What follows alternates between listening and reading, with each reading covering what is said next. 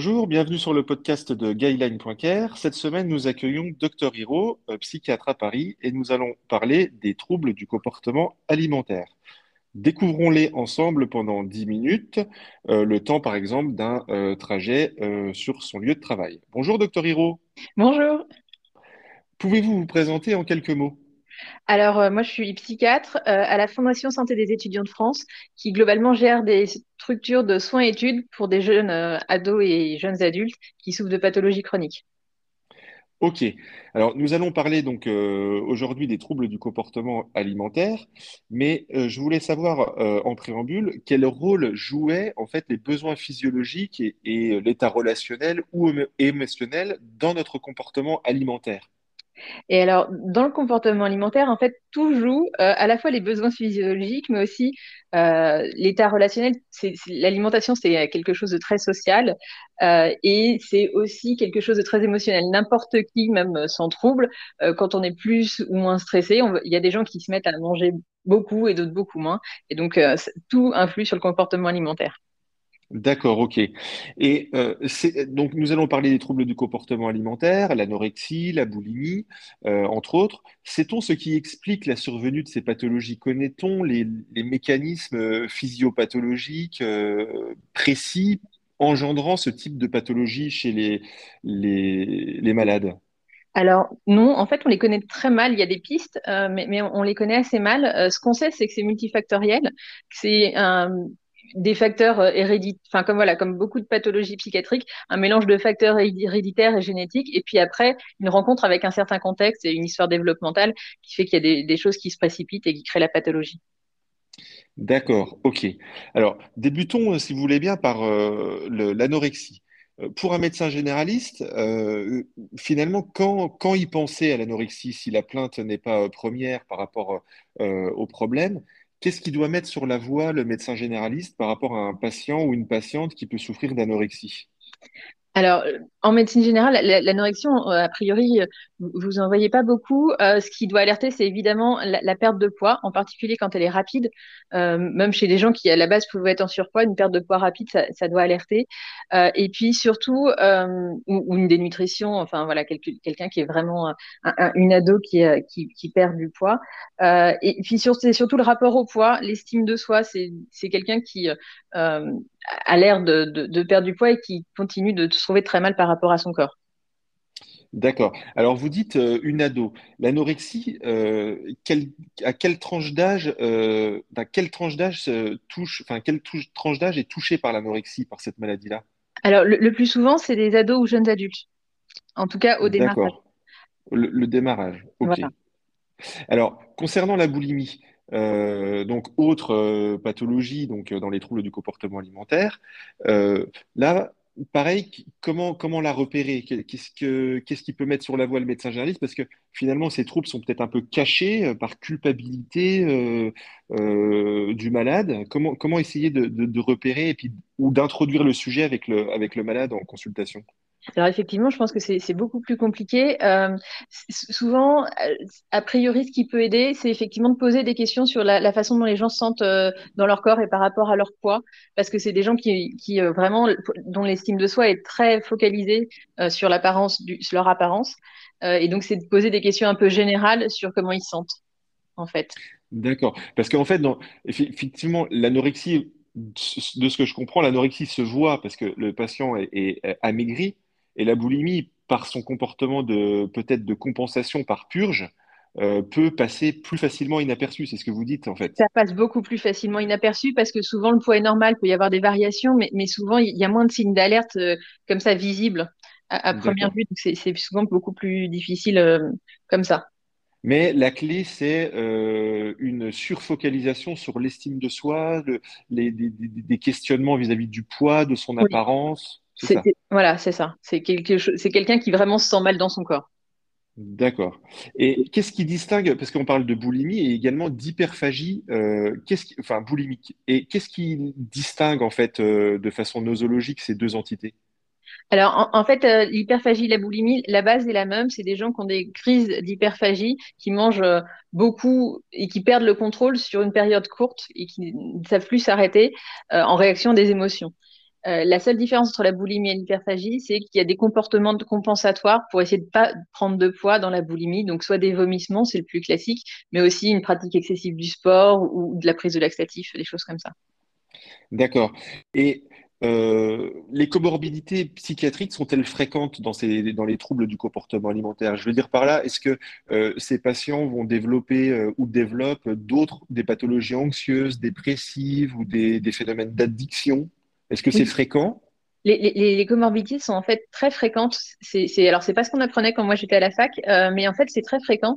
Et c'est peut-être aussi une, voie d'entrée en médecine générale. C'est que sur des questions euh, très larges de, mal-être ou, de dépistage, de, de, quand on voilà de gens tristes aussi, on, peut tomber, euh, euh je pense, sur certains troubles du comportement alimentaire parce que il y, a une forte comorbidité entre euh, les troubles de l'humeur et l'anorexie, euh, des, problèmes addictifs et alors peut-être plutôt la boulimie. Voilà, il y a pas mal de comorbidités, en particulier dans les, dans les formes sévères de, ces troubles. Ok. Euh, la, mortalité est-elle plus importante dans l'anorexie ou, la boulimie? Alors, l'anorexie, c'est une des pathologies euh, psychiatriques où il y a le, plus fort taux de mortalité. Donc, c'est dans l'anorexie, euh, la plupart du temps lié à la dénutrition. et la, boulimie, il peut aussi y avoir une mortalité liée aux, aux, hypokaliémie et aux troubles cardiaques. Et dans les deux cas, par contre, il y a aussi un fort taux de suicide. Euh, auquel on ne pense pas forcément parce que parfois les, patients anorexiques elles sont tellement dans le contrôle qu'on les voilà on, imagine moins ces choses-là mais il y a aussi un, fort risque de, tentative de suicide et du coup de suicide. Ok. Y a-t-il d'autres euh, troubles du comportement alimentaire, notamment euh, qui peuvent s'installer avant la puberté? Je pense aux, pathologies de, restriction qui, qui sont ni de l'anorexie ni, ni de la boulimie. Alors oui, euh, il y a ce qu'on appelle maintenant les ARFID. Euh, alors ça, c'est l'acronyme anglais. Euh, c'est globalement des, troubles restrictifs avec une restriction importante, mais pas forcément classique comme on a l'habitude avec l'anorexie. ça peut être des, enfants souvent qui mangent très peu, mais qui peuvent manger de la pizza. Et, et, voilà, c'est quelque chose qui est qui est quand même qui tient de l'hyperspécialisation, ça existe, euh, mais il y en a peu. Euh, je ne sais pas dans quelle euh, proportion on peut en voir en médecine générale, probablement assez peu. globalement, chez, les petits et chez les enfants, ce qui doit alerter, c'est les cassures de courbe de croissance. voilà. Et après, c'est plutôt le diagnostic lui-même, c'est une affaire d'hyperspécialistes. voilà. Même c'est souvent des, psychiatres spécialisés en TCA mais, ce qui alerte chez les, chez les enfants, euh, c'est les, cassures de courbe de croissance. Après, il y a beaucoup d'autres causes, je, euh, pense. Oui, oui, d'accord. Les, les, ruptures de la courbe de croissance ou les, inflexions de cette courbe, avec notamment, je pense, une perte de poids qui précède le ralentissement de la croissance naturelle, qui doit faire penser classiquement, lorsque le poids baisse avant, euh, il y a une inflexion de la courbe de poids avant la courbe de taille, ça doit faire penser à des problèmes nutritionnels sous-jacents. Alors, peut-être euh, psychiatrique, c'est une des étiologies, mais il y a aussi d'autres causes digestives, somatiques, plus somatiques. Je pense qu'il y a beaucoup d'autres causes, mais, mais, euh, en tout cas, c'est quelque chose qui existe, effectivement. Ok, super. Donc, bien penser lorsqu'il y a un retard de croissance staturopodérale avec une perte de poids précédant la rupture de la courbe staturale à cette éventualité psychiatrique. Y a-t-il des questionnaires pouvant aider au diagnostic pour le médecin généraliste. Des questionnaires euh, standardisés, euh, évalués, euh, à éventuellement faire passer auprès de ces jeunes patients alors, il y a le SCOF, euh, qui est un questionnaire qui a été créé par des Anglais, qui est en cinq questions. Euh, moi, mes, collègues médecins généralistes m'ont fait remarquer que cinq questions, c'était déjà un peu long, euh, parce que vous n'avez pas à dépister que les TCA, et les TCA, c'est assez rare.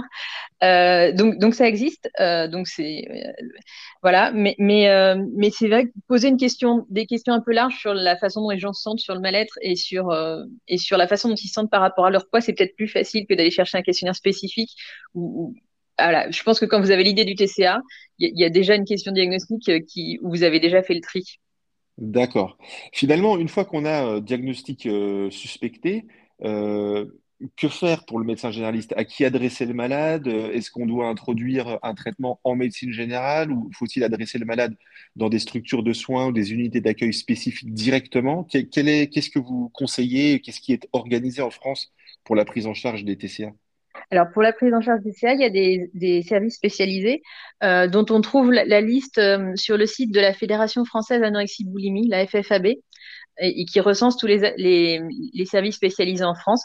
Alors, suivant les régions, ça peut être plus ou moins compliqué. Donc, euh, l'étape intermédiaire, c'est aussi d'adresser un psychiatre qui pourra faire un peu le tri et voir s'il y a besoin d'une prise en charge plus spécialisée. D'accord. Donc, le, le, le, conseil, c'est de se rendre sur le site, de retrouver, en fonction de sa région professionnelle, la, la, structure spécialisée et de la contacter euh, et euh, en premier lieu. Quelle est la place du médecin généraliste dans le traitement finalement de, de ces TCA C'est plus une place de surveillance euh, ou une place dans l'introduction du traitement?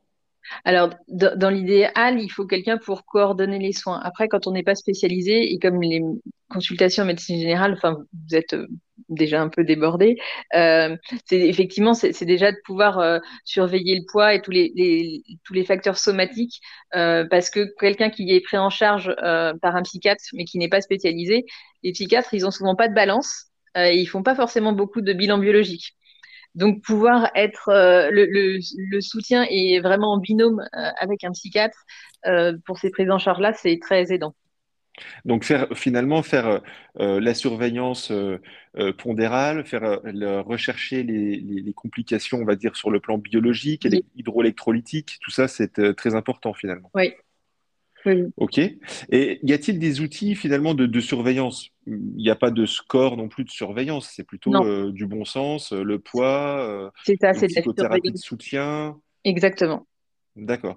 Et quelle est la place, donc, si on se met un petit peu dans la peau du, psychiatre spécialiste pour avoir une actualisation des connaissances, quel est le principe du traitement dans, l'anorexie mentale? Quelle est la place du traitement médicamenteux, par exemple? Quelles sont les molécules employées actuellement recommandées?